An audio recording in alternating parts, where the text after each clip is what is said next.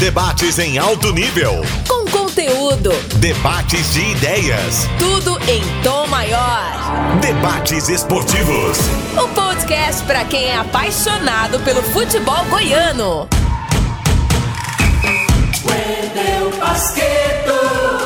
Voltamos aqui na programação do Sistema Sagres com a edição número 26 do podcast Debates Esportivos. E hoje o assunto é o Cuiabá. Isso mesmo. Representante a partir de 2021 do Centro-Oeste na primeira divisão do futebol brasileiro. Mais um, junto com o Atlético, mais um, junto com Goiás e Atlético. Esta é a pergunta, ou são as perguntas que devem ser feitas. O Cuiabá é um time novo, fundado em 2001 e que veio subindo, subindo, subindo e agora está na primeira divisão do futebol brasileiro. O programa hoje vai trazer uma entrevista com Cristiano Dresch. Ele é um dos donos do Cuiabá, vice-presidente do clube, que nos revelou toda a trajetória do time mato-grossense e contou também como funciona a gestão do Cuiabá, que é um time de donos e que é tratado como uma empresa. Para participar comigo da edição número 26 do podcast Debates Esportivos, o Charlie Pereira e o José Carlos Lopes. Mandou para o arco, Lopinho. Tudo bem, garoto? Tudo bem, Pasqueto. Um abraço para você, para o nosso incansável Charlie Pereira, a todos os nossos ouvintes, aos nossos espectadores. Um grande abraço, é mais uma alegria estar participando desse podcast. E saudando aí, né, as boas-vindas ao time do Cuiabá, que vai aí depois de 20, 30 anos, né, mais de 30 anos sem um representante de Mato Grosso na Série A do Campeonato Brasileiro. Nessa divisão é, especializada em pontos corridos, então jamais, jamais tivemos um representante do estado do Mato Grosso ou do Mato Grosso do Sul.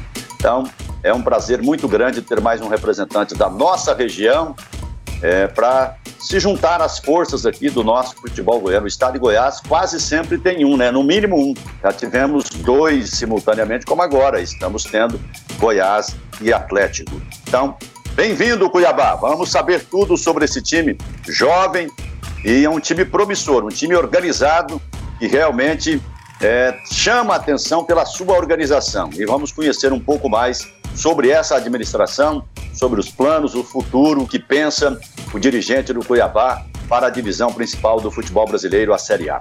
Ô Lopes, e eu fico muito contente ao participar de um programa como esse. É primeiro porque é o Debates Esportivos, que é uma referência no jornalismo esportivo em Goiás, para o rádio especialmente, mas porque a gente trata do puro jornalismo esportivo, que não é simplesmente o campo e bola, contratações, resenha de jogador e de dirigente. É a gente tentar mostrar para aqueles que gostam de futebol, sejam torcedores, dirigentes, jogadores, mostrar algo concreto ali por dentro da gestão do esporte. E eu fico muito satisfeito quando eu participo de um programa assim. Eu gosto de, de temas como, como estes que a gente vai tratar hoje, é, da subida e ascensão de uma equipe, por onde ela passa, é, quais são as medidas que o dirigente toma. Eu penso que a gente viu, Charlie, é, com toda modéstia, presta até um serviço para outros clubes e outros dirigentes que querem que seus clubes melhorem. Eu fiquei muito contente quando foi proposto pelo Charlie Pereira a realização do podcast Debates Esportivos com esse tema do Cuiabá, especialmente porque conseguimos ouvir um dos dirigentes do clube, o vice-presidente, um dos donos, o Cristiano Dresch. Tá tudo bem, Charlie? Tudo, tudo muito bem, Pasqueto. Um abraço para você, um abraço para o José Carlos Lopes, para você que nos acompanha aqui no podcast Debates Esportivos, edição número 26, né? Eu gosto muito de, desses tema, temas fora das quatro linhas, né? Que, que a Sagres faz historicamente, abordar um outro lado, entrevistas diferentes, especiais. Né? Eu gosto de mergulhar nesse tipo de, de, de, de viés, né?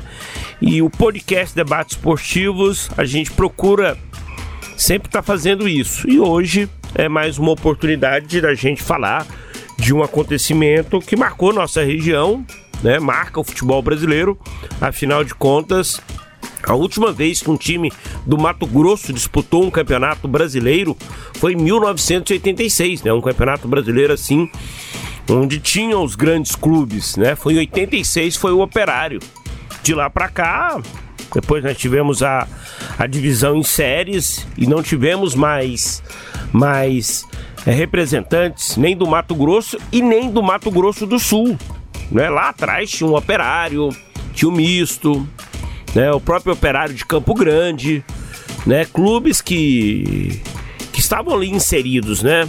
Década de 70 e década de 80, todo, todo estado tinha lá o seu representante, era era ser campeão estadual e ter vaga no campeonato nacional. Mudou-se a forma, né? Hoje ser campeão estadual dá vaga na Copa do Brasil, não no Campeonato Brasileiro, que é dividido em séries, né? É uma situação comercial. A, a, televisão entende que é muito mais atrativo ter um número maior de grandes clubes, de grandes bandeiras, do que espalhar né, vagas para todos todos os estados. É uma questão comercial, eu não posso entrar. Eu não, não tenho como discutir, é uma questão comercial. Eu posso dizer que seria mais legal é, ter representantes de todos os estados, mas o campeonato eu não pago por isso, né? Tem uma televisão que paga por isso, né? E, e ela, evidentemente, junto com a CBF, viabiliza a competição. É, nós tivemos na região centro-oeste, além, claro, dos nossos representantes aqui, Goiás e Atlético, o Goiás é o grande time da região centro-oeste, com o maior número de participações na Série A do Campeonato Brasileiro, está na competição desde a década de 70 e foi o primeiro clube da nossa região a atentar para isso. A importância de estar inserido na competição nacional. E quando o campeonato passou a ser dividido em séries, o Goiás já era dono de uma força grande aqui na região centro-oeste. Logo depois daquela primeira formatação do Clube dos 13, que eram só 13 clubes, por isso Clube dos 13, né? Eram os 12 grandes, mais o Bahia. Aí veio o Goiás depois com outros dois clubes, eram 16, depois viraram 20, mas o Goiás já estava ali no bolo. A gente tem o crescimento do Atlético de 2005 para cá, que culminou no acesso em 2010. Hoje o Atlético está garantido já na Série A de 2021 o que deixa o seu torcedor e todos nós com, com, com bastante satisfação, porque é certo que estaremos na Série A do Campeonato Brasileiro. Quem sabe com Atlético e Goiás, mas é certo que estaremos com o Atlético. E nós tivemos aí, no final da década de 90, né, para o início desse século, a inserção do Gama e do Brasiliense. Primeiro o Gama, depois o Brasiliense. Me lembro que em 2005 ele disputou a Série A do Campeonato Brasileiro e agora o Cuiabá. Muito legal saber que temos mais um representante da região Centro-Oeste. Não é porque é pertinho, não, gente, é porque tendo mais representatividade aqui na nossa região, né? Sem dúvida nenhuma, é, a gente atrai um olhar diferente. E os clubes podem ganhar com isso, Pasqueto. É isso aí, tá só no comecinho o podcast Debates Esportivos. Tiro de meta. É hora de colocar a bola em jogo. Bom, galera, eu cheguei a fazer jogo lá em Cuiabá uma vez, mas nem foi contra o Cuiabá não, viu, Lopes? O Atlético Sim. jogou no estádio Verdão, que é onde está hoje a Arena Cuiabá. Cuiabá teve Copa do Mundo, a gente não. É, contra o Misto, numa Série C, aquela de 2007 que o Atlético subiu. Ah, não, desculpe, a de 2008 que o Atlético conseguiu o acesso.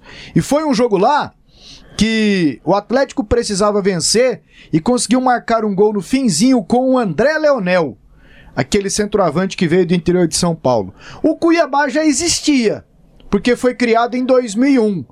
Mas o bom lá na época era o misto, Lopes. E aí de 2001 para cá foi crescendo, crescendo, crescendo e agora está na Série A.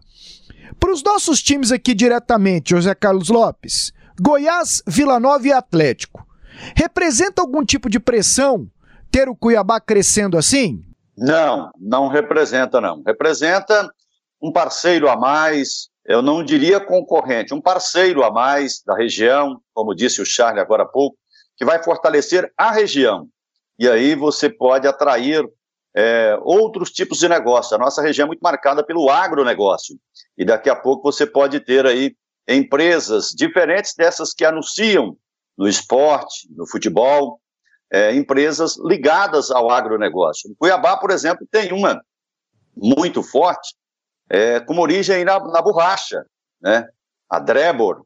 Então, é, eu acho que vai, vai fortalecer a região, vai estimular a região.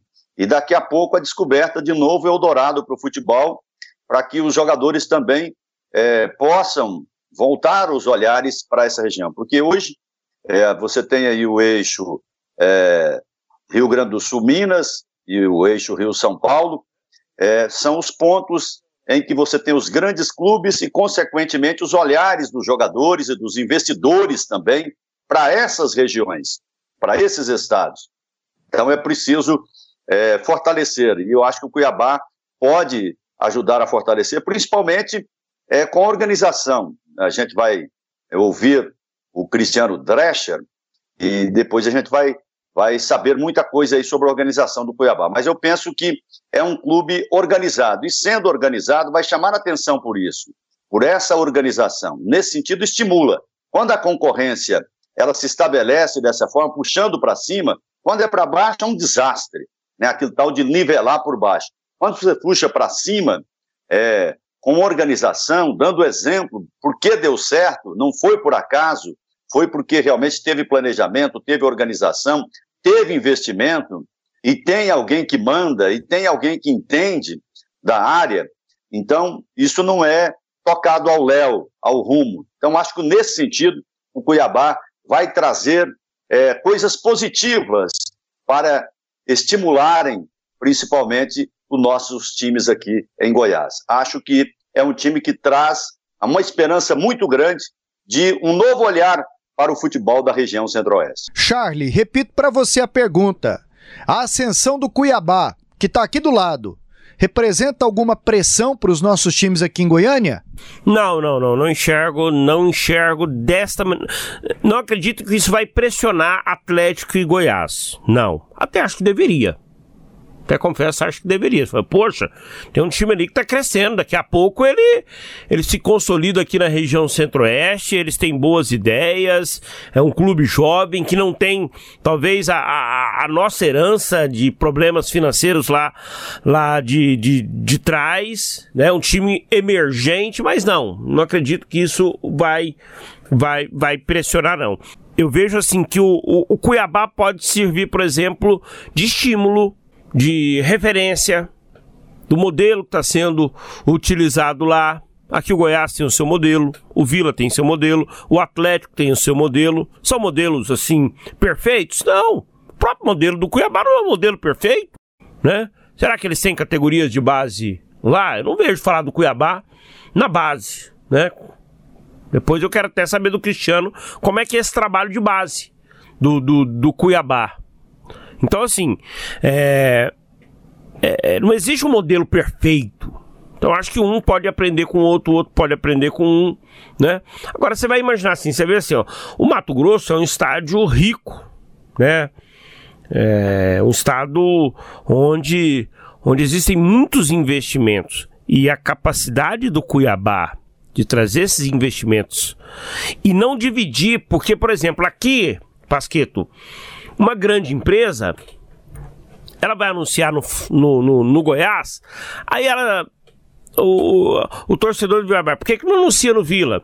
Mas por que, que não anuncia no Atlético? Então, assim, existe uma divisão. Nós temos três grandes bandeiras. Lá nesse momento, não. Por mais que exista a tradição do, do, do misto, do operário, mas o Cuiabá está na Série A do Campeonato Brasileiro. Esses outros clubes estão na quarta divisão, na Série D. Existe um abismo lá no Mato Grosso entre o Cuiabá e os demais clubes. E isso pode filtrar, pode direcionar para o Cuiabá mais parceiros do que ele já tem. É, mas ao mesmo tempo lá também, né, Lopes? não ter ali uma concorrência pode ser maléfico, não pode? Não, eu não, não entendo assim, não. Eu, eu, eu, eu, entendo que essas rivalidades, elas estimulam, como a gente tem Fortaleza e Ceará, em Recife os três, o Náutico, Santa Cruz é, e o Esporte, na Bahia, Bahia e Vitória, Remo e Paysandu, é, Grêmio Internacional, Atlético Cruzeiro. Eu sei que isso estimula, causa realmente aquela repercussão do querer fazer mais do que o seu adversário, de querer mais.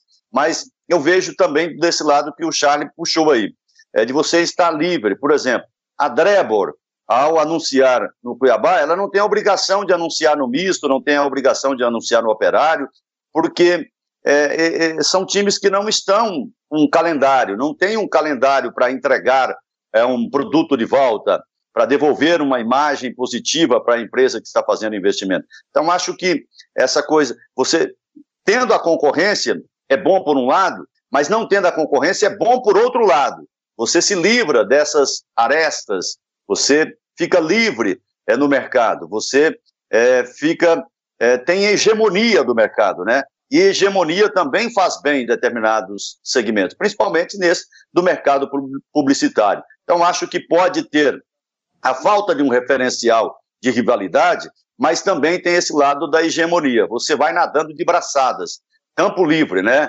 O lago é todo seu. Então, acho que nesse sentido o Cuiabá ganha, é, por ser um time que chega à Série A e os outros não tem nem Série B. Porque se tivesse pelo menos uma concorrência de Série B, você já teria, geraria essa dúvida no investidor, é, mas eu também tenho que investir nesse time que é, está ganhando espaço, está na Série B, daqui a pouco está na Série A. Então, o Cuiabá tem campo livre pela frente. Eu penso que, nesse sentido, do ponto de vista do investimento, é bom para o Cuiabá. Concorda com o Lopes? Daqui a pouco tem o Cristiano Dresch, um dos vices e donos do Cuiabá, para dar mais detalhes sobre a gestão do clube, Charlie.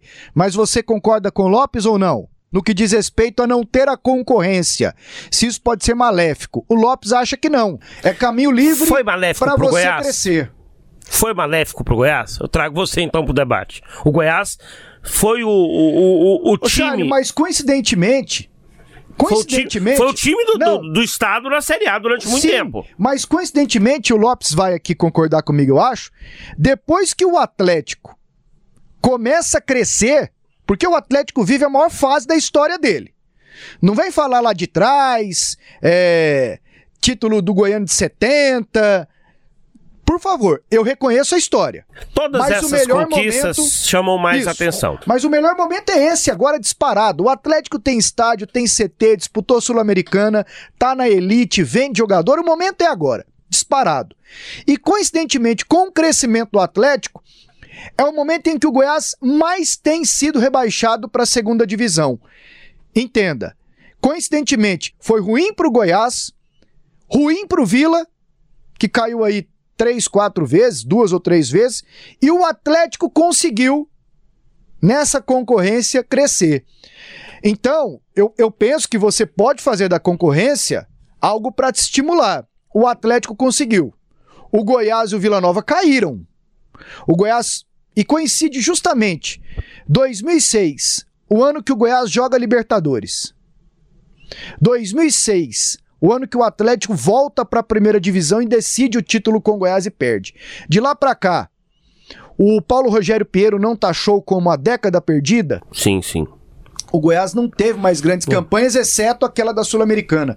O Atlético já foi e voltou para a Série A um clube que não tinha nada, cara. Não tinha absolutamente nada. Não tinha o CT, o Antônio Ascioli é, mocó para usuário de drogas e tudo mais. Aí o Atlético cresce, é, joga a Série A, essa... ganha, é, é, disputa Goianão com Goiás. Uma hora um ganha, outra hora um ganha. Semifinal de Copa do Brasil, o Atlético. Perdendo pro Vitória, que depois perdeu pro Santos. E o Vila Nova, aquela toada dele, é, velho. Série essa, C, Série B e é, tal. Essa década de Goiás e Atlético, elas são muito, muito parecidas. O Goiás inicia uma. O, o, o Atlético inicia essa nova década agora, 2021, numa situação melhor do que o Goiás. Porque ele está garantido na Série A, ele já tem o seu estádio né, pronto. Né, ele tem feitos maiores nesse momento que o Goiás. Mas se você for pegar a década dos dois, ela é muito parecida. Cada um ganhou um título de Série B. Os títulos estaduais ficaram ali bem, bem divididos. O número de participações na Série A foram muito parecidos. Né? O Atlético tem o quê? 10, 11, 12, 17 e 2020. Cinco, São parecidas, cinco. mas você há de concordar que o Atlético puxa o Goiás para baixo. É não, o que eu tô falando o assim. O Atlético cresce. O Goiás, que antes Sim. era absoluto em Série A. Ele... Antes a gente enxergava que o Goiás, de 10 anos, é, na década, disputando 10 anos na Série A. Né? Aí... Mas isso, isso, isso, isso não está acontecendo nesse momento. Eu acho que as, o crescimento do Atlético, o Atlético estar na Série A, não causa essa é, esse incômodo do adversário. Sabe, assim, um não tá puxando o outro. Eu acho que não existe isso. Diferente. Exato. Diferente do que a gente enxerga historicamente no Rio Grande do Sul e que a gente começa a enxergar lá no futebol cearense, com Fortaleza e Ceará. É, mas, mas o Atlético tá no papel dele. Claro, hein? Ele, claro. Ele você pode ter certeza que ele mirou o Goiás e ele alcançou. Hoje... E agora ele tem que mirar mais lá, lá em cima. E aí, Lopes, para incluir o Vila. Ah. O Vila ficou à margem dessa, dessa evolução do Atlético, involução do Goiás. E aí, Série A para os dois, simultaneamente ou não, mas estiveram lá, venderam jogadores. Mas aí, repito, para mim, o Atlético puxa o Goiás para baixo e se aproveita desse momento por competência dele. E o Vila não evoluiu, né, Lopes? O Vila ficou à margem disso aqui. Teve uma boa campanha em 2008 na Série B, um goiano que não conquista desde 2005, títulos de Série C. Penso que a torcida do Vila não quer mais nenhum. E o Tigrão ficou à margem dessa dessa disputa aqui de Atlético e Goiás. E passa pela gestão, viu, Pasqueto? Tudo a gente está vendo passa pela gestão. A gente vai ver o Cuiabá, como a gestão faz a diferença. Estamos vendo no Atlético é, é o dirigente de, de um time, de um dono, Batista. Então, isso tem feito a diferença. E no Vira Nova, um clube muito popular, de muitas opiniões, de muitas reuniões, né? Lá o conselho reúne, parece que quase semanalmente, né? Pelo menos uma vez por mês tem reunião do conselho. Então, são muitas reuniões, é, muita gente falando, muita gente palpitando, e isso, é, em democracia, é, para outros segmentos, na política, parece que isso faz bem. No futebol, nem sempre é assim, nem sempre é assim. Então, quando há essa, essa pluralidade de, de ideias, é, de muita conversa, né? E isso parece que não funciona, não chega a um bom termo.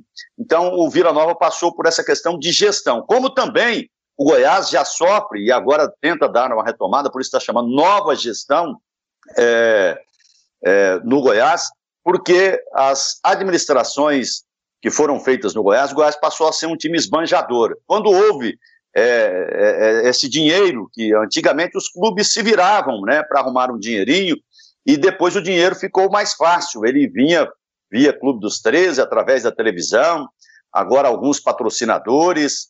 É, você tem é, as escolinhas. Então o Goiás passou a faturar muito. E quando ele passou a faturar muito, ele passou a gastar demais, ele perdeu o controle. À exceção da administração do Sérgio Haas, as outras administrações do Goiás gastaram demais. E no Vila Nova, da mesma forma, é um time que não tem, não participou desse grande bolo ainda, não, não participou dessa bolada que vem da televisão. Vila, o Atlético já participou, quase sempre participou com essa bolada, desde que ela foi criada, né? Com a organização do campeonato sendo gerenciado pela televisão Globo, e o Vila nunca teve essa bolada. E nunca teve essa bolada e sempre teve muita confusão, muito desastre na parte administrativa. Então, por isso é que o Vila não conseguiu ainda. Agora, é, fora essa administração, é, sempre questionável no Vila Nova, você teve outro problema sério. É, é como o Vila Nova não foi capaz de disputar uma única vez essa Série A organizada para participar desse bolo, sendo que outros clubes menores do que o Vila Nova já participaram uma vez, outra vez, e o Vila nunca conseguiu. É aquilo que o Gerliezer Paulo sempre falou, né? O Vila é o maior clube do Brasil que ainda não disputou a Série A. Se você for analisar, levar a sério isso, parece realmente é, é, puxando sardinha para puxando brasa para nossa sardinha, porque o Vila aqui é da nossa região, do nosso estado, onde trabalhamos, mas tem um fundo de verdade nisso aí. Então, isso é talvez difícil de explicar.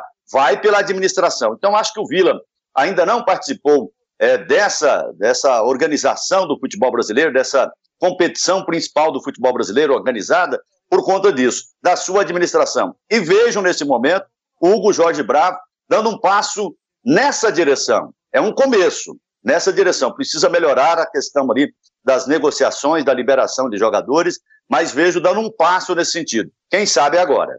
Parada obrigatória. Vamos ouvir e debater o que disse o boleiro, o professor, o Cartola. Solta a entrevista.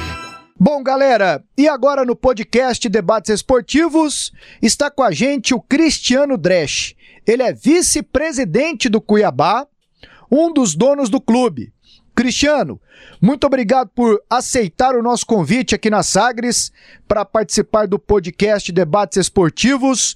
E eu gostaria que você começasse contando a história de como vocês chegaram no Cuiabá, que foi fundado pelo Gaúcho, um pouquinho do histórico da chegada, da gestão e de como tudo aconteceu. Um abraço para você, Cristiano. Outro, outro abraço. Então, o Cuiabá, ele a gente já tem um envolvimento com o Cuiabá desde, desde a origem dele, né? Nós temos uma empresa aqui, né, do segmento de borracha, né, de recapagem de pneus, de carga, né, caminhões e ônibus. É, é, e a gente sempre gostou muito de futebol, sempre estivemos envolvidos, né? A gente tinha nosso time da empresa, e, né, o time disputava sempre as competições do SESI, né? A gente ajudava o esporte amador, né? Tinha alguns clubes, é, algumas equipes de, de esporte amador, de futebol amador que a gente sempre patrocinou tal. E através de um amigo em comum que o meu pai é, tem, né? Tinha, né? Com o falecido saudoso gaúcho, é, eles acabou conhecendo o Gaúcho em 2003, o Cuiabá foi fundado em dezembro de 2001, mas em 2003 ele começou a disputar competições profissionais. Né, ele já entrou na primeira divisão do Campeonato Estadual e em 2003 mesmo ele já iniciou na disputa do Campeonato Mato Grossense. Ali no meio da disputa, né, o Cuiabá já tinha, já, tá, já tinha ido bem na primeira fase e tal, um projeto né, diferente do futebol que vinha sendo feito no Mato Grosso é, nos últimos, na, naquela época, né, há, há quase 18 anos atrás, é, o gaúcho já com uma ideia nova, alguma coisa mais moderna, mais, mais próxima do que era feito nos grandes centros, é, veio fazendo uma boa campanha no campeonato estadual e a gente acabou conhecendo o gaúcho. Né, o, a gente sempre gostou muito de futebol e acabamos patrocinando o Cuiabá mais por, por gostar do esporte, né, pela pessoa do gaúcho que nós simpatizamos naquele momento. E o Cuiabá, é, é, eu acho que uma coisa que, que é importante, que é, que é muito é fundamental para um clube, né? O clube ele precisa ter uma estrela, né? Ter um pouco de, de, de, sorte em alguns momentos ali decisivos. E o Cuiabá, logo no seu primeiro ano, ele conseguiu ser campeão estadual. Né? Naquela época, o, haviam equipes aqui com investimento grande, por União de Rondonópolis, que foi um clube que na, até aquele ano nunca tinha sido campeão estadual, né? E tinha uma meta muito grande de ser campeão estadual e o Cuiabá conseguiu ganhar do União de Rondonópolis na, na, nas quartas de final que era o favorito e conseguiu ser campeão naquele ano 2003. Em 2004, a gente continuou patrocinando o clube. Em 2004, a gente, a gente, a gente aumentou um pouco os valores, né? E o Cuiabá conseguiu mais uma vez ser campeão estadual lá dentro do Lutério Lopes, em Rondonópolis, né? estádio lotado. Foi assim um fato marcante, né? E mais uma vez um bicampeonato aí nos seus dois primeiros anos. Então, assim, o clube já nasceu, né, com uma estrela, assim, já nasceu sendo campeão. E isso foi nos motivando, né, a tá continuando tal. Em 2005 nós aumentamos o investimento, mas foi um ano que a gente acabou se desgastando um pouco com o Gaúcho e saímos né, do patrocínio. 2006 o Gaúcho é, continuou, é, disputou o campeonato estadual, mas com uma condição financeira bem modesta, acabou não indo bem e licenciou o clube. É, o clube ficou parado em 2007. No ano de 2008, os dois sócios do, do Gaúcho, os dois irmãos William e Neto Nepomuceno, é, reativaram o clube, né, é, conseguiram a vaga na Taça São Paulo de futebol júnior de 2009 e no final de 2008 eles nos procuraram para patrocinar, para dar uma ajuda para eles ir para a Taça São Paulo. A gente deu um patrocínio na época, um valor bem pequeno. E a, ali a gente re, se reaproximou do clube, né, mas o clube continuava parado. E, e, as suas categorias profissionais. E aí em 2009, quando o Cuiabá foi confirmada a sede da Copa do Mundo, né, nós vimos a, o meu pai, né, ele teve a ideia, a gente viu a oportunidade de estar tá comprando o clube, né? Vamos dizer assim, aproveitando o momento que os clubes mais tradicionais, né, estavam, é, principalmente aqui da, da, da Baixada Cuiabana, estavam parados, né, ou assim, com pouco investimento, a gente teve a ideia de tentar, através do Cuiabá, colocar um clube nas maiores divisões do Campeonato Brasileiro. Então, nós estamos, nós compramos o clube em 2009, né, o clube não tinha, não tinha nenhum tipo de patrimônio, mas também não tinha dívidas, né, acho que foi uma coisa muito interessante, era um CNPJ limpo, né? E a gente, desde 2009, viemos fazendo vários investimentos, né? Assumimos o clube na segunda divisão do Campeonato Mato Grossense. Naquele mesmo ano, a gente foi vice-campeão, conseguimos subir para a primeira. Fomos vice-campeões também da, da Copa Governador, que era a, a, o campeonato que se realizava no segundo semestre, valia uma vaga Copa do Brasil. E desde lá, então, a gente começou essa trajetória que há pouco mais de uma semana, pouco menos de uma semana, a gente conseguiu aí um, realizar um sonho, né? De ser, chegar na Série A do Campeonato Brasileiro, é, que nesses pontos corridos é inédito, né? Na década de 80, você só precisava ser campeão é, estadual para disputar a, a, taça de ouro, taça de prata, né? E o Cuiabá e, e o Cuiabá não, e os times daqui disputaram, entre aspas, disputavam a Série A nessa forma. Depois que foi criado o Clube dos 13 ali em 87, que foi criada a Copa União, né, a divisão do Campeonato Brasileiro em, em divisões, o futebol de Mato Grosso acabou perdendo muito espaço e nunca mais né, passou perto né, da, da, da, divisão de elite. E a gente, esse ano agora, né, 2020, no início de 2021, a gente conseguiu realizar esse, esse nosso sonho, grande nosso sonho também do, da população matogrossense. Uma cronologia realmente de como foi fundado, como cresceu, as dificuldades que e os obstáculos no caminho aí feitas pelo Cristiano. É, Cristiano e, e, e Lopes, uma coisa interessante que ele falou, né? A Copa do Mundo. Né? A Copa do Mundo parece ter sido assim a mudança de chave para que o Cuiabá para que o Cristiano, com seu irmão, com sua família, visse uma oportunidade de negócio de ter um clube né, consolidado e hoje é um clube de Série A de Campeonato Brasileiro. Cristiano, como é que é a estrutura do clube? É um clube empresa, né? É uma SA, é você, seu irmão, quem é o seu irmão, qual a idade de vocês, né? Alguém mais ajuda da família? Como é que, como é que funciona internamente o Cuiabá? É, o meu, a nossa família, assim, é um, o meu pai e o meu tio, né? É, o meu pai me chama Manuel, o meu tio Aaron, inclusive meu tio é o presidente da Federação Mato Grossense de Futebol. Eles têm, uma, eles têm uma, algumas empresas, né, desse segmento de, de borracha. Então, assim, é, o negócio, né, é, o Cuiabá, digamos assim, é uma empresa ligada a esse grupo de empresas dele. Então, assim, é, a administração é feita por nós todos, praticamente. Né? O meu pai é um cara que não participa tanto, mas das decisões mais estratégicas. Né? O meu tio também, por ser presidente da Federação Mato Grossense de Futebol. E assim, mas a gente, a gente traça um planejamento, né? E a gente busca seguir esse planejamento durante todo o ano. Então, assim, as coisas, né, a gente tem uma estrutura, o Cuiabá é um clube que tem uma estrutura enxuta, né? O Cuiabá tem poucos funcionários, né? Não temos, assim, aquela quantidade enorme de funcionários que a gente costuma ver nos clubes de futebol né, o, tanto a estrutura administrativa do clube em todas as suas áreas, financeira, jurídica, contábil, é, é, de RH, né, a gente tem, tem ali as, as pessoas responsáveis, né, e temos também na parte do futebol uma estrutura, a gente não tem diretor de futebol, né, nós não temos gerente de futebol, nós temos supervisores, né, que fazem mais, cuidam mais da parte operacional, temos um departamento de análise, né, de mercado, que é um departamento que a gente vai investir muito ainda para que ele fique muito mais forte do que é hoje.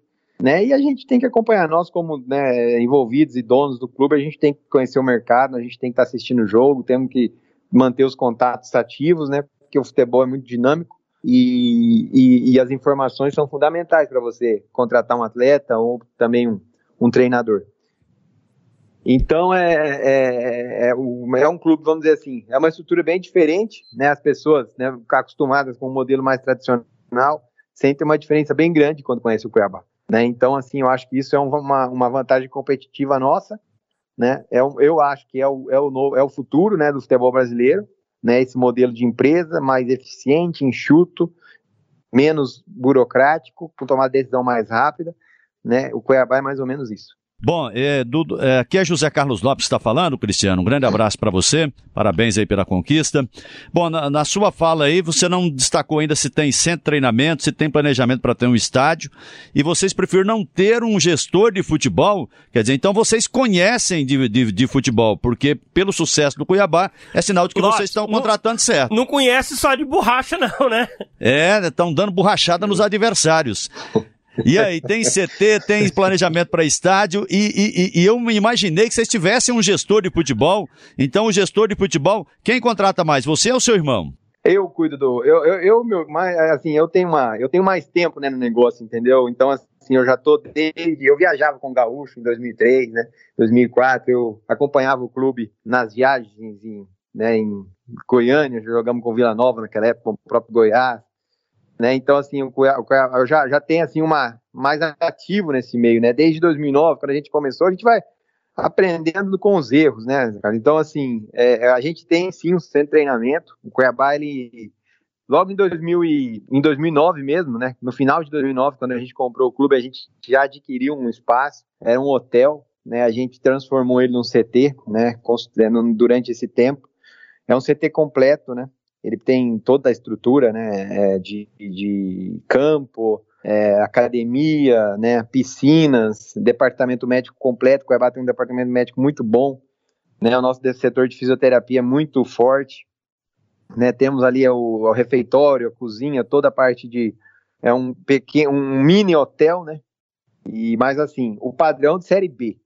A gente sabe que nós precisamos hoje, a partir de já, a gente já começou algumas atividades, e transformar esse CT, né? Eu conheço bem o CT do Atlético Goianiense, né, meu amigo Adson, conheço algumas coisas do, do Goiás, conheço o CT do Vila, né? eu acho que o CT do Atlético é um exemplo muito bom a ser seguido, né? Então, a gente imagina aí que daqui no máximo de um ano a gente vai estar com o nosso CT transformado, vai ser feito um investimento muito grande nele, em todos os setores, né? Desde de, de, do hotel, da parte da cozinha, dos quartos, né, de, da academia, né, todo o campo vai ser trocado, né, nós vamos colocar um campo, um gramado igual da Arena Pantanal, né, a, a, não temos planos, né, de construir um estádio, acho que não tem necessidade nenhuma, por, porque nós temos um estádio aqui, né, e a Arena Pantanal, apesar de ser um estádio grande, mas é um estádio modular, né, você não tem aquele problema, por exemplo, do Serra Dourado, que você tem que abrir o estádio inteiro, né, a Arena Pantanal, se você quiser abrir ela para 5 mil pessoas, você vai ter o custo que ela funcione para 5 mil pessoas. Então, já é um estádio com uma arquitetura mais moderna.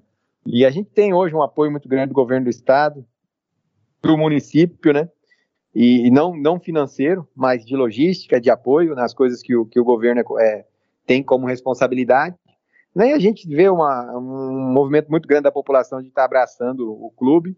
E a gente sabe, tem, tem certeza que a presença de público dentro da arena no, no, no início vai ser grande, mas a sequência vai depender muito dos resultados que o clube for obtendo dentro de campo. Bom, e agora, Série A. Vem aí uma Série A pela frente. Como é que será esse desafio? Você mostrou aí que é muito atualizado. Vai buscar alguns reforços aqui em Goiás, já tem vista, já mapeou como é que vai ser a montagem do time para a Série A do Campeonato Brasileiro. Cristiano? É, a gente tem uma, uma, um atenuante, né? Que o nosso campeonato estadual ele não exige que a gente monte uma equipe tão forte né? Apesar de que a gente vai manter uma boa base do elenco que subiu, né? E, esse, e essa boa base ela nos dá um suporte para disputar o campeonato estadual é, em condições de brigar pelo título, né? Então, assim, a gente está disputando a Copa Verde, né? Inclusive, estamos aguardando o resultado do jogo do Vila com, com, o, Pal, o, com o Palmas, né? E, e, assim, a gente vai contratar com bastante calma, com bastante cautela, né? Analisando bem os atletas, não é fácil né, contratar um jogador, é uma série de fatores que precisam ser analisados. Né, o, a gente conseguiu ser bem assertivo esse ano, mas por quê? Porque a gente trabalhou, a gente analisou bastante esses perfis antes de trazer. Né, são, eram jogadores que todos nós, eu, a gente já conhecia. Né, a gente não trouxe nenhum jogador aqui que a gente ainda não conhecia. Né, então, assim, como agora é uma mudança de patamar, é um mercado que a gente não tinha, a gente não tem tanto know-how como o mercado de Série B, de jogador de Série B, a gente tinha um know-how muito grande, tem um know-how muito grande, Série A já não. Série A já é um nível acima. Né? A gente tem vários exemplos dentro da Série A. Né? A gente tem aí o exemplo do o exemplo do Red Bull, aí que é um, que é um, que é um tipo de, de aposta. A gente tem o exemplo do Atlético Goianiense, que é outro tipo de aposta. Entendeu? Você tem o exemplo do, do, do esporte, que é um outro tipo. Você tem os times de Fortaleza, né, que, que também é um, é, um, é um outro tipo de filosofia, entendeu? Então, assim, a gente vai analisar dentro, dessas, dentro desses trabalhos, é, eu, eu, eu digo assim, o futebol é diferente do nosso ramo, você falou aí da borracha, né? A borracha, a gente só conseguiu sobreviver porque foi desenvolvida uma tecnologia, né? Pela, pelo meu, meu pai, meu tio, eles desenvolveram uma tecnologia nova que ninguém sabia. E eles conseguiram desenvolver e conseguiram crescer. O futebol basta você copiar o que está dando certo, entendeu? E existe um intercâmbio muito grande entre os clubes. Então aqui a gente tem, tem não vamos inventar a roda de jeito nenhum, a gente vai só tentar copiar o que está dando certo, os modelos que, que funcionam, né? E não, não fugir nada muito disso. Cristiano, é...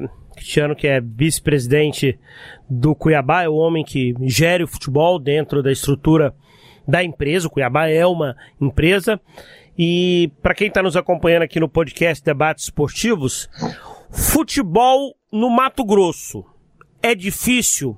Você tem o apoio de torcedores, a torcida comparece, é, existe um, uma boa média de público os patrocinadores abraçam os times, como é que é fazer futebol aí no Mato Grosso? Eu me lembro, lendo um pouquinho sobre a história do Cuiabá, que num determinado momento da história do clube, nessa cronologia que você apresentou lá atrás, vocês tiveram problemas com a Federação Mato Grossense. O que, que aconteceu? Olha, foi uma, uma época eu, eu, eu, assim, meu, sinceramente, acho que foi mais um motivo que foi alegado para paralisar as atividades do clube, né? A federação, a gente sabe, né, é como é um, é um, é um órgão que, que, que ela, ela, ela, ela precisa fomentar é, o, o, negócio futebol, né? E a nossa federação, ela vem fazendo muito isso nos últimos anos. Né, o doutor Carlos Orione foi um presidente que ficou muitos anos na federação, acho que quase quatro décadas, né? E eu não posso reclamar de jeito nenhum da, do que do trabalho dele. Ele foi, ele nos ajudou muito no início, né? no, na, na, na, ali nos primórdios nossos, ali na Série D, ele foi fundamental, né, no, no, em criar um relacionamento do Cuiabá com o futebol, né, com a CBF também.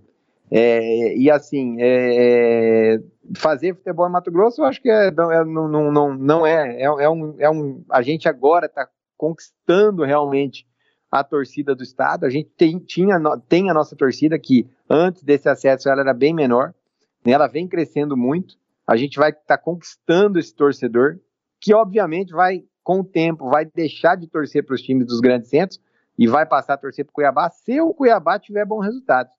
Né? O Cuiabá ele não pode ser um. Ele, ele, precisa se apresentar bem contra os clubes grandes para que o torcedor realmente crie a paixão pelo clube. Né? O estado é um estado muito rico, né? o Mato Grosso cresce a níveis é, é de 10, mais de 10% ao ano, o PIB. O interior de Mato Grosso é riquíssimo, né? O Cuiabá é, ele é o clube que vai representar o estado de Mato Grosso, né? Então, assim, a gente é, espera ter um grande apoio do empresariado, principalmente do empresariado ligado ao agronegócio, né? Que, que, que é o forte do estado, né? Tanto no, no, em termos de, de patrocínio, como também na Arena Pantanal, né? A Arena Pantanal tem mais de 100 camarotes, né? Que podem ser utilizados para fim de negócios corporativos né? E, e, a gente espera que, que abrace. Eu acho que o, a gente tem um problema muito sério no futebol brasileiro, que é aquela dependência do resultado, né? O, o existe uma, né, uma, um, é, a gente vê muitos exemplos aí de um treinador que um dia o cara é, é o, é o, é o, como é que fala, o Pepe Guardiola, né? E no outro dia o cara é o professor Pardal, né? Então assim a gente tem que parar um pouco com isso, porque isso só nos atrapalha, vem nos atrapalhando muito né? Os clubes brasileiros eles, eles, eles precisam se modernizar, se profissionalizar, né? A gente vê hoje aí a nível, a nível mundial, né?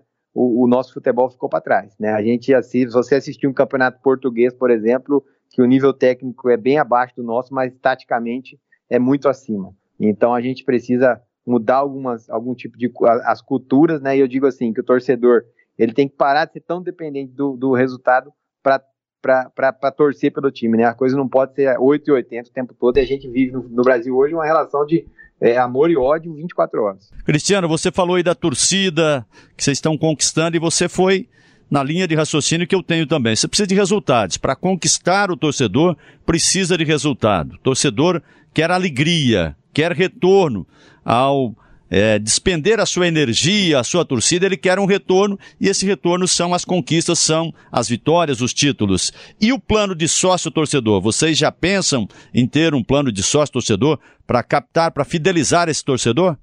É, nós já temos um plano de sócio-torcedor que a gente criou em 2019, quando nós subimos é, da, da C para B, né? A gente ali na, na reta final do Campeonato do Mato Grosso de 2019, a gente lançou o plano.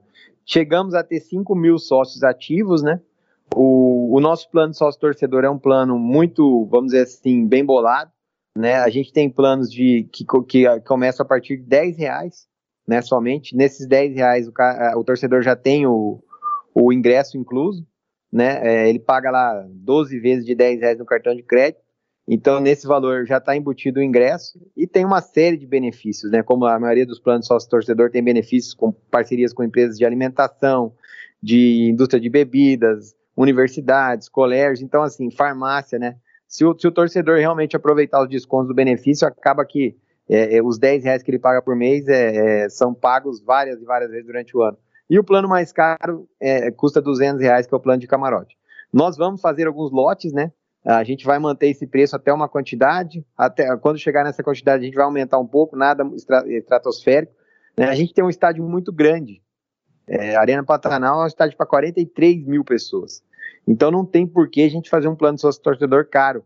Né? A gente vai acabar é, é, é, impedindo algumas pessoas com menos poder aquisitivo de se tornarem sócios do clube né? A gente sabe que a presença do sócio dentro do estádio ela não, não passa de 50%, 60% da quantidade de sócios.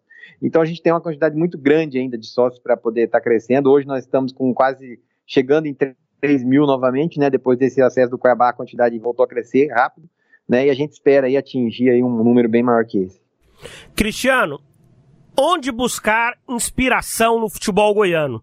Eu vi que você falou do Atlético, que conhece a estrutura, conhece o AT, conhece a estrutura do Vila, tem informações também do Goiás, mas onde buscar inspiração aqui no futebol goiano, no, no, no futebol do lado do Mato Grosso?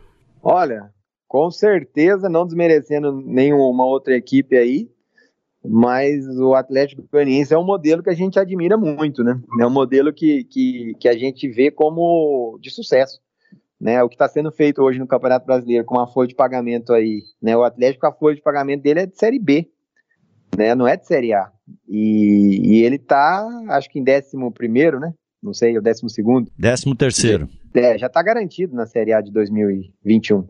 É, então, assim, é um trabalho que tem que ser respeitado. Eu acho que vocês que estão aí no dia a dia, tá, tem as coisas né, de vocês do dia a dia, mas fazer um futebol que está sendo feito pelo Atlético com orçamento baixo, é óbvio que, que tem uma, né, uma, algumas, algumas, alguns fatores, mas não é fácil. Não é fácil. Um, um, hoje, qualquer jogador aí de Série B, o cara quer ganhar um salário alto, entendeu? É então, assim, fazer o que ele está fazendo, essa análise que eles fazem do mercado, de contratações pontuais, é um modelo, sim, que a gente se espelha muito. Né? O modelo do Atlético Paranaense também é um modelo muito interessante.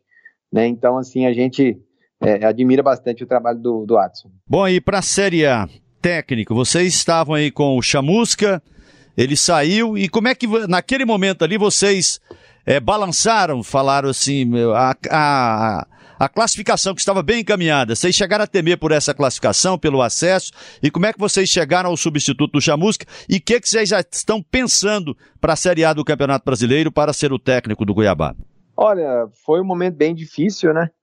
O Chamusca já vinha de uma oscilação, né? Já tinha, a gente já tinha iniciado aquele período de oscilação do campeonato, ainda com o Chamusca. Né, é, acho que o Chamusca saiu nas vésperas do jogo do, do América e a gente já vinha de, é, de, de, duas derrotas de, de derrota, né? Para o Brasil de Pelotas, lá em, em, Pelotas por 3 a 0 né? Tínhamos ganhado o CRB em casa, mas depois tínhamos perdido também do Sampaio Correia em, em São Luís de 3 a 0 então já existia uma, uma oscilação dentro do trabalho do Chamusca. Né, e ele conseguiu, a gente conseguiu eliminar o Botafogo, né, nas, na, nas oitavas da Copa do Brasil, ali foi uma, foi, foi, foi criada assim uma, uma, uma, uma, vamos dizer assim, uma, uma cortina de fumaça em relação à Série B, né, e no meio disso, né, a gente eliminando o Botafogo, o Chamusca, né, acabou se valorizando mais ainda no mercado, porque vinha fazendo uma boa campanha na, na Série B, o Fortaleza acabou levando, né, foi um momento difícil, É, a gente levou alguns dias para definir o nome do treinador. É, tentamos alguns nomes, não, não, não deram certo. E surgiu o nome do Alan, né, como um treinador que a gente analisou o quê? Um cara que conhecia bem a competição, porque disputou até a 19 rodada com o Paraná Clube. É, tinha feito uma boa campanha no Paraná Clube, com um elenco bem reduzido, né, um elenco, tanto é que o Paraná acabou caindo. Né, eu, eu, eu, eu, assisti muitos jogos do Alan, né, antes, bem antes de pensar em contratar ele. E, e, a gente viu que existia um trabalho ali, né? Existia um trabalho dentro da, da, do, do, que o treinador estava fazendo. E foi uma aposta muito grande que a gente fez, né? Eu acho que difícil, poucas, poucos clubes né, teriam feito essa aposta que a gente fez. A gente sabia que tínhamos um elenco muito bom aqui, né? Que já existia um trabalho que o Chamusca fez, muito bom, né? Desde de, de 2019, né? E que a gente trouxesse alguém que não interferisse tanto dentro desse trabalho que já estava sendo feito né? E ele, o Alan, um cara que tinha uma gestão muito boa do grupo lá no Paraná Clube, com as informações que a gente teve, e chegou aqui e a, num momento difícil, né? Num momento que a gente estava com vários jogadores lesionados, a troca do comando. É, logo em seguida que ele chegou, a gente teve um, um, surto de Covid muito grande dentro do elenco. A gente ficou em algum momento com, com quase 15 desfalques, né? E ele iniciou, foi difícil o início, mas ele acabou é, a gente, né, em conjunto, todos trabalhando, a gente conseguiu organizar novamente a casa. Quando a gente teve o retorno dos atletas que estavam no DM, os principais atletas do elenco, o, a gente reencontrou o caminho, né? E conseguimos fazer os pontos necessários. Para a Série A, a gente ainda não sentou para discutir, a gente já tem mais ou menos um plano, mas em breve, aí, em poucos dias, a gente já vai anunciar o, o qual vai ser a nossa decisão.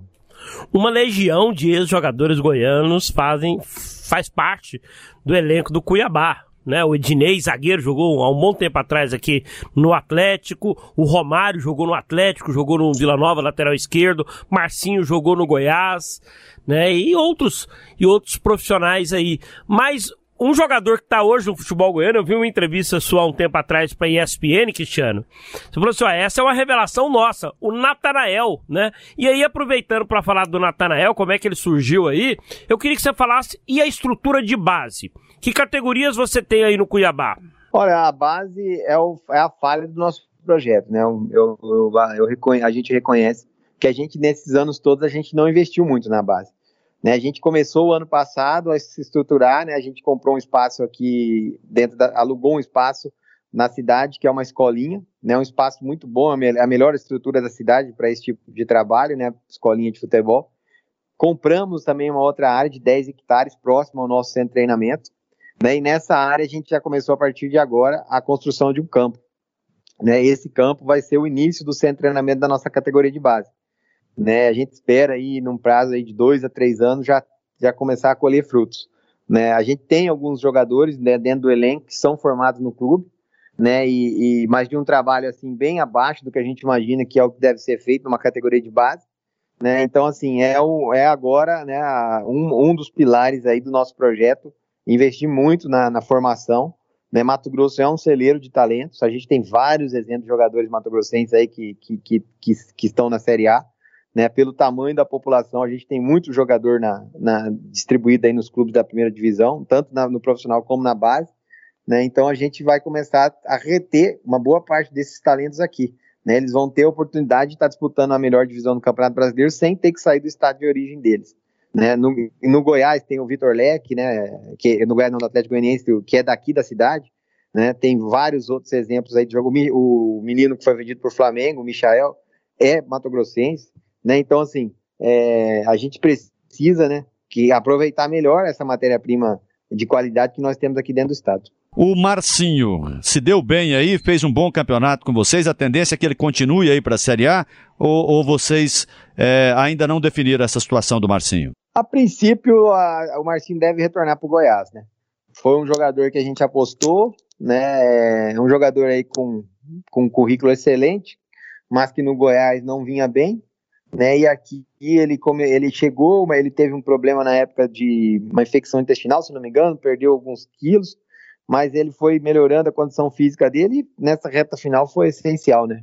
Um jogador aí de muita qualidade técnica, né? Um jogador inteligente, é, e que nos ajudou bastante. Bom, para o Campeonato Brasileiro da Série A, vocês ainda estão fazendo o planejamento. É, mas a tendência é que se repita o que ocorre com o Atlético. O Atlético vai ser o modelo de uma folha bem enxuta, como está sendo o Atlético no Campeonato Brasileiro de 2020? Não, a gente, como eu falei, fazer o que está sendo feito no Atlético é muito difícil. Eu vejo que a margem de erro deles é muito pequena, né? E a gente, a gente, é, é, tem, a gente tem convicção de que precisamos trabalhar com valores maiores, né? Para poder ter um pouco mais de, de, de, gordura em caso de algum tipo de erro no, no na, em alguma contratação, né? Então, assim, a gente vai trabalhar com uma folha mais alta do que o Atlético vem fazendo.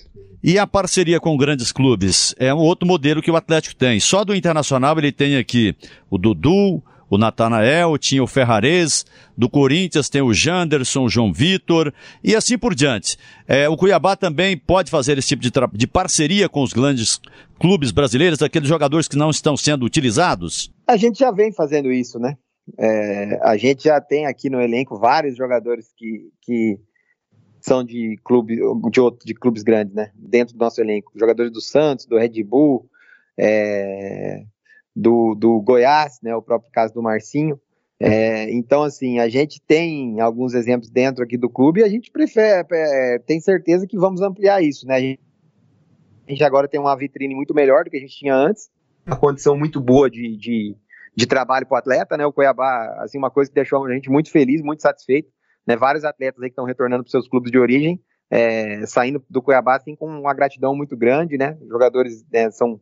A gente trata o jogador é, não, não digo, a gente não adula ninguém, né? Mas a gente trata com muito respeito, né, ao profissional. A gente cobra bastante, a cobrança é grande aqui, até porque a gente não tem uma imprensa ativa como vocês e a torcida também. Então a, a cobrança interna ela é grande, né? Mas também a recompensa é muito boa, né? O Cuiabá desde a fundação nunca atrasou uma folha de pagamento. Né? Não existe no Cuiabá é, atraso no salário, né? O salário, a imagem são pagas rigorosamente no dia. Né? A gente tem uma política de premiações muito agressiva, né? Então tudo isso aí acaba é, é, trazendo, fazendo com que o jogador goste da cidade, goste do clube, né? A família do jogador também. Cuiabá é uma cidade boa de morar, né? Apesar do calor, é, mas assim é um lugar, é uma cidade, vamos dizer assim, pequena, né? Cuiabá e Várzea Grande, não sei se vocês conhecem aqui, não tem um milhão de habitantes ainda, tem quase um milhão. Então é um lugar assim, uma cidade que você está é, a uma hora e quarenta de voo de São Paulo, é, com uma estrutura de cidade grande, né, e uma vida um pouco mais pacata. Então as pessoas vêm para cá e, e, se adaptam rapidamente à cidade, até pela receptividade das pessoas também. Você falou sobre essa premiação agressiva. Claro, você não precisa falar e não vai falar sobre números, mas como é que é? É uma, é, é, é uma, é uma premiação por objetivo alcançado? É uma situação jogo a jogo, ciclo a ciclo? Como é que é? Olha, eu, eu, eu, eu costumo eu penso muito nisso, entendeu? Então, assim, a gente não tem uma fórmula definida. Eu acho que é muito do momento, de quanto que você precisa injetar em certos momentos. Mas acho que a grande agressividade nossa é o pagamento, né? É, a premiação por jogos, por exemplo, a gente está pagando 48 horas depois das vitórias, né? A, a, premiação pelo acesso a gente vai pagar daqui, uma, daqui junto com a, com a imagem daqui 15 dias. Então, assim, o jogador ele ganhando e recebendo, é, ele vendo que o que, que o que está sendo combinado está sendo cumprido, cria uma motivação a mais. Então, é, é, a gente não tem assim uma fórmula definida, mas a gente com certeza é, temos uma política de premiação bem diferente assim é, é, e, mais é, agressiva do que os nossos concorrentes. Para encerrar da minha parte, Cristiano, o Cuiabá subiu para a Série A em função de quê? Você atribui é, é, teve um conjunto, evidentemente, mas dentro desse conjunto, você elege qual foi o fator fundamental para que o Cuiabá é, subisse, como subiu para a Série A do Campeonato Brasileiro? Olha, eu acho que a palavra é, chave do futebol é planejamento, né? Futebol é muito difícil, né? A gente tem todos os dias um tipo de problema diferente. Então você precisa se preparar para estar tá enfrentando esse tipo de problema. Então a montagem do elenco é, foi fundamental para a gente obter o resultado, porque a gente perdeu o treinador no meio da competição, né? Então assim a gente manteve por ter montado um elenco muito bom, né? Nós não perdemos nenhum jogador, né? O Cuiabá teve assédio, muito assédio, né? Acho que a gente teve ah, quase uns seis, sete jogadores nossos tiveram assédio forte dos clubes da Série A. Né? Teve jogador que a gente, para segurar o jogador aqui, a gente teve que comprar uma parte dele, jogadores que a gente teve que aumentar o salário.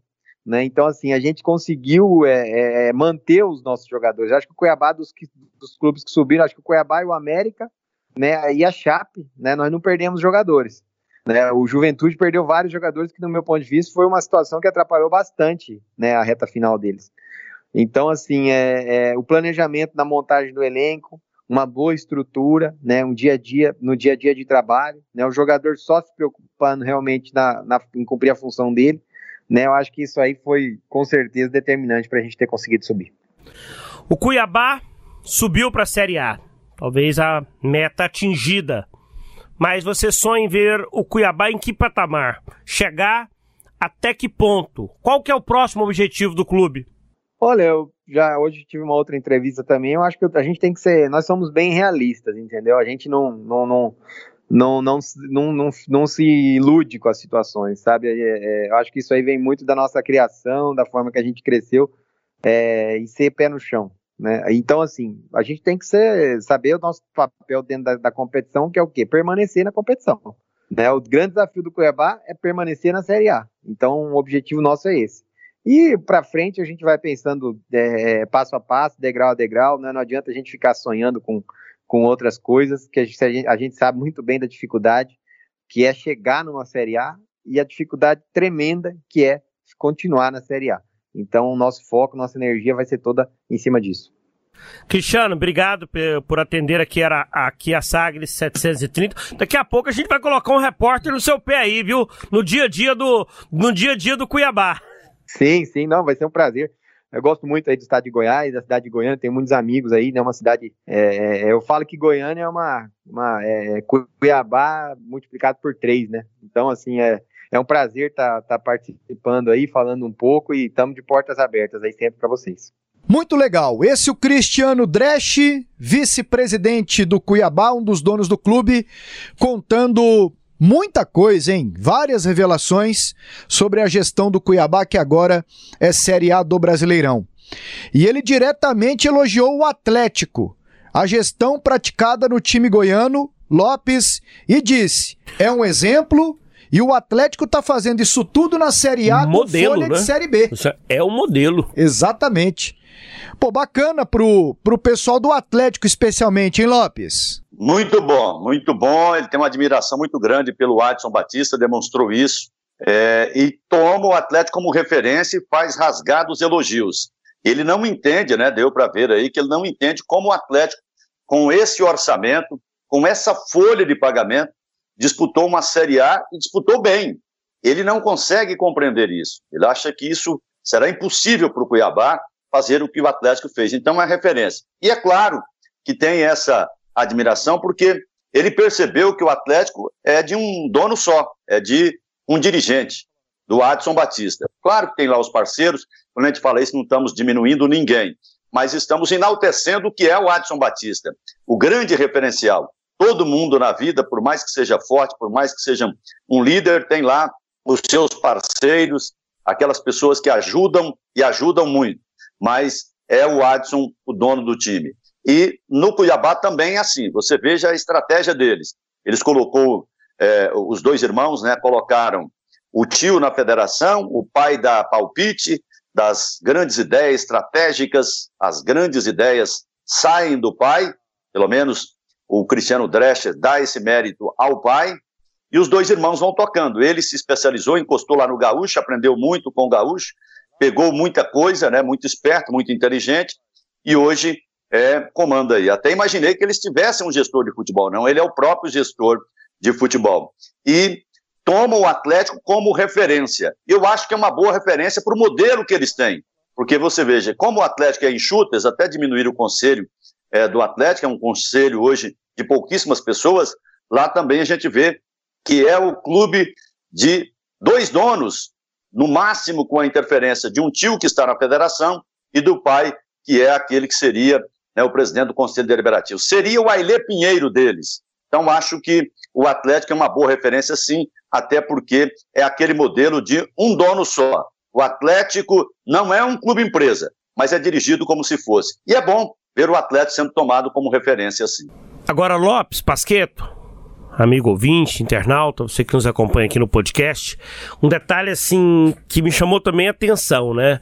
Ali quando ele fala sobre é, os primeiros passos do Cuiabá, né, o crescimento ali, a, a, ordem cronológica da equipe Mato Grossense. Ele diz assim: quando veio a Copa do Mundo, a gente teve o boom. Né, em 2009, quando Cuiabá foi confirmada como sede da Copa do Mundo, ia se demolir o José Frageri para a construção da Arena Pantanal, e aí eles viram ali uma oportunidade de negócio, porque eles são empresários. Né? É uma família de empresários lá do segmento de borracha, deve ter aí certamente outros, outros negócios, mas eles viram ali a oportunidade. Poxa, vamos ter um estádio de Copa, nós teremos uma Copa do Mundo aqui. E no meio desse processo o time começou a crescer e agora consolida o seu principal passo, que é a chegada da Série A. E a gente falava lá atrás, né? O Barbosa Neto, né? O deputado Barbosa Neto na época, que era o, a pessoa que encampou a candidatura de Goiânia, né? E acabou ter, tendo assim, eu me lembro assim, não, não houve um apoio de verdade, uma união da classe política pela candidatura. Ficou aquela situação: ah, mas se Goiânia foi escolhida, aí vai ser esse político que vai levar o, a, as honras. Não, não houve uma união. E aí Goiânia acabou ficando escanteada. Vimos a Copa em duas cidades da região centro-oeste: Brasília, que já era esperada, capital federal, e a Arena Pantanal, né, a cidade de Cuiabá. E aí a gente falava, falou assim: ah, mas lá em Cuiabá não tem nenhum time na Série A. Agora tem. Você disse lá atrás, a gestão do Cuiabá não é perfeita e ele foi sincero em falar que hoje a base é o problema dele. Outra semelhança com o Atlético. É o problema né? dele. Ele admitiu que falta esse trabalho nas categorias de base. Outra semelhança com o Atlético. O Atlético hoje ele tem um trabalho de base muito mais consistente do que tinha há cinco anos atrás. Mas é novo, é recente. Né? É, lá atrás, né? Ele precisou se estruturar né, profissionalmente para começar a investir. Acho até que o Adson tem que investir cada vez mais. Acho que é um ponto a ser melhorado também no Atlético. E é o calcanhar de Aquiles dele lá. Ele precisa melhorar esse, esse, esse quesito aí. Categorias de base né? Porque é sem dúvida nenhuma uma, uma fonte de receita, a revelação de jogadores, a negociação de jogadores. Muito bacana a entrevista com o Cristiano Dresch, vice-presidente do Cuiabá. Muito esclarecedora também. E depois desse bate-papo, vamos com o chutão dos comentaristas. Chutão dos comentaristas. Na rodada passada, Charlie Pereira Tim e Newton César. Charlie, dois acertos. O Tim e o Newton César, um acerto para cada um. Mais uma vitória, né? Parabéns, Charlie. Acho que de 32 rodadas aí, eu devo ter levado a melhor em 27, 28 rodadas. Sei. Vasco e Bahia, Lopes. Vasco 1 a 0. Charlie. 2 a 0 Vascão. Eu vou de 1 a 1. Coritiba e Grêmio, Lopes. 1 a 0 para o Curitiba. Charlie. 1 a 1. Eu vou de 0 a 0. Atlético e São Paulo Lopes. 1 a 1. Charlie. Vou também de 1 a 1 com o Lopes. Eu vou de 2 a 0 São Paulo. Atlético Mineiro e Fortaleza Lopes. 3 a 1 para o Atlético Mineiro. Charlie. Galo 2 a 0. Eu vou de 4 a 1 para o Atlético Mineiro. Internacional e Bragantino, Lopes. 2 a 0 para o Inter. Para mim, 1 a 1 Eu vou de 2 a 1 para o Internacional. Ceará e Atlético Paranaense, Lopes. 1 a 0 para o Vozão. Para mim, 0 a 0 Eu vou de 1 a 1 Fluminense e Goiás, Lopes. 1 a 0 para o Goiás. 1 a 1 eu vou de 2 a 1 para o Fluminense. Para mim, o Fluminense é uma das maiores surpresas desse campeonato brasileiro. Ele se manter o tempo inteiro ali naquela, naquela primeira parte da tabela com chances grandes de conseguir uma, uma vaga na Copa Libertadores. Esporte Flamengo Lopes. 2 a 1 para o Flamengo. Charlie. O campeão de 1987, o Esporte Recife, diante do Flamengo, hein? Um 2 a 0 pro Mengão. Eu também vou de 2 a 0 pro Mengão. Palmeiras e Botafogo, Lopes. Isso. 2x0 para o Palmeiras. Vai, esse povo vai estar numa ressaca, Lopes, o po- povo do Palmeiras. Será que moral ou de cerveja? É, não sei. Tá danado. Agora, que o Palmeiras vai de reservas, vai, porque tem a Copa do Brasil também, né? E aí, Lopes? 2x0 Palmeiras. Charlie? 1 a 0 Palmeiras. Eu vou de 2 a 1 Palmeiras. Santos e Corinthians, José Carlos. Hum, Corinthians 2x1. Corinthians 2 a 1 Pra mim 0 a 0. E eu vou de 1 a 1 Essa aí, mais uma rodada do Brasileirão. Vamos entrar no túnel do tempo. Clube de Goiânia K do Brasil. Rádio 730. Sistema Sagres. Aqui tem história. Atlético e São Paulo já jogaram 12 vezes na história. 5 vitórias do São Paulo, 3 do Atlético e 4 empates. O time paulista fez 18 gols e o Atlético 14. Charlie Pereira. Separei aqui o primeiro confronto entre as duas equipes é, pelo Campeonato Brasileiro. Só antes, o São Paulo, ele é um time que inspirou o Atlético, a fundação do Atlético. Tanto é que o escudo antigo do Atlético, eu já estou usando como antigo, porque eu acredito que no, no- no- no- aquele, a- aquele primeiro escudo não volta mais. O Atlético adotou o novo aí, a torcida gostou e acho que vai seguir. Mas aquele escudo antigo, ele é inspirado no São Paulo. As cores do Atlético inspiradas no Flamengo, né? Então, né, os fundadores aí tinham essas paixões nacionais e na fundação do Atlético usaram os símbolos aí, as cores e o escudo. E o primeiro jogo entre as duas equipes no Campeonato Brasileiro foi um 0 a 0.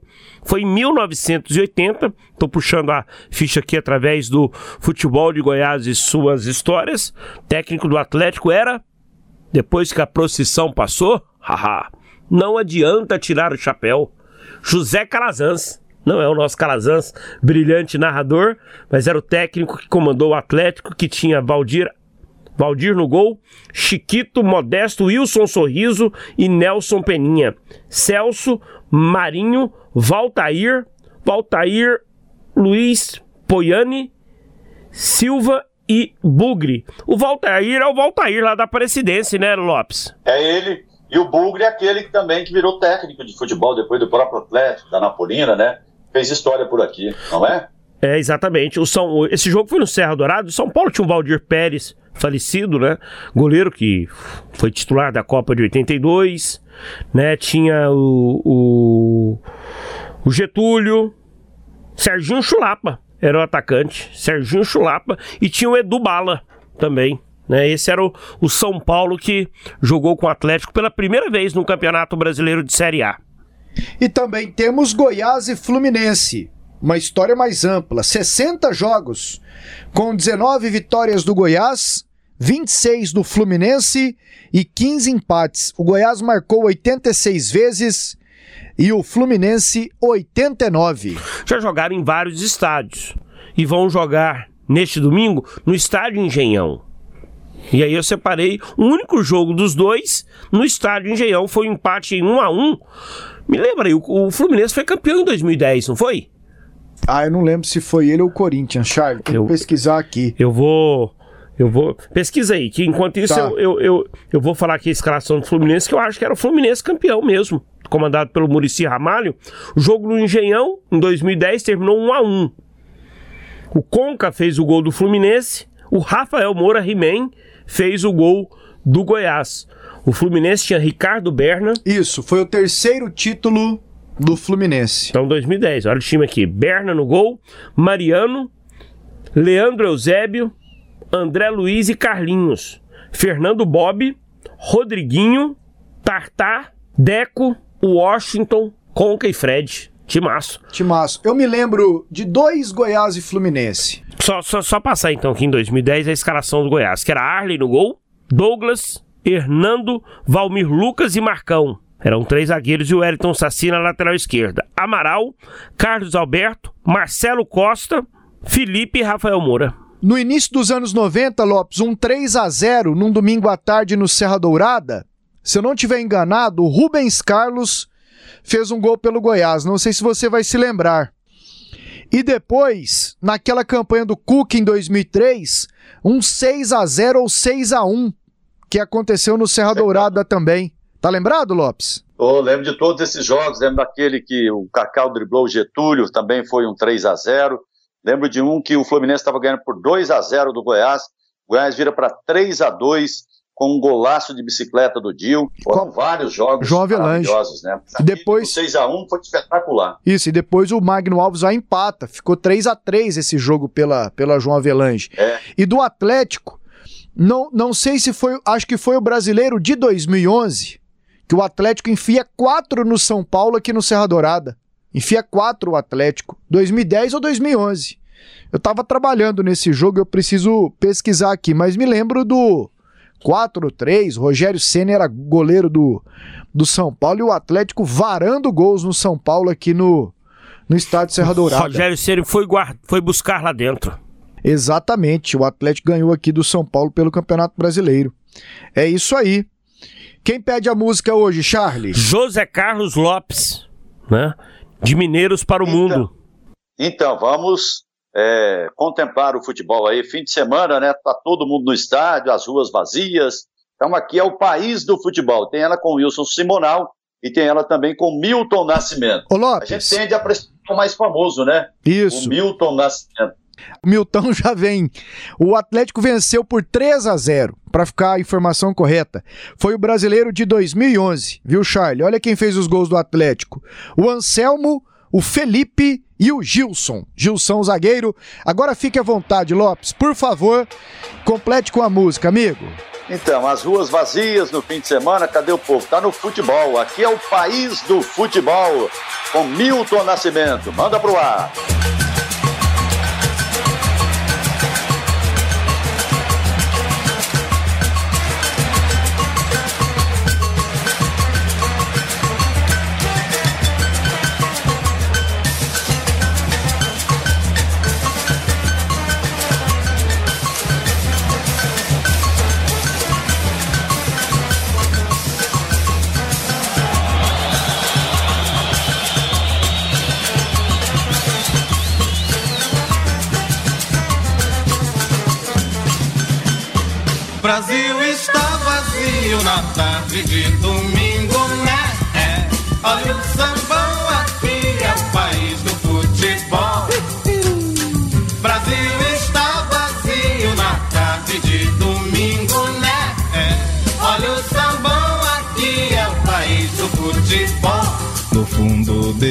País, ao longo das avenidas, nos campos de terra e grama, Brasil só é futebol.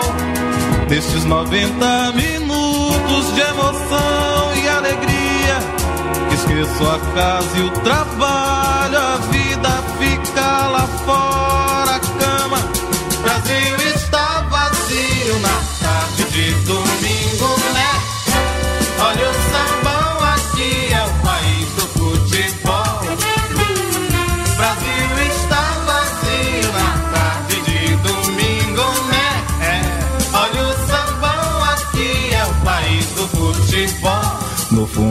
desse país, ao longo das avenidas, nos campos de terra e grama, Brasil só é futebol. Nesses 90 minutos de emoção e alegria, esqueço a casa e o trabalho,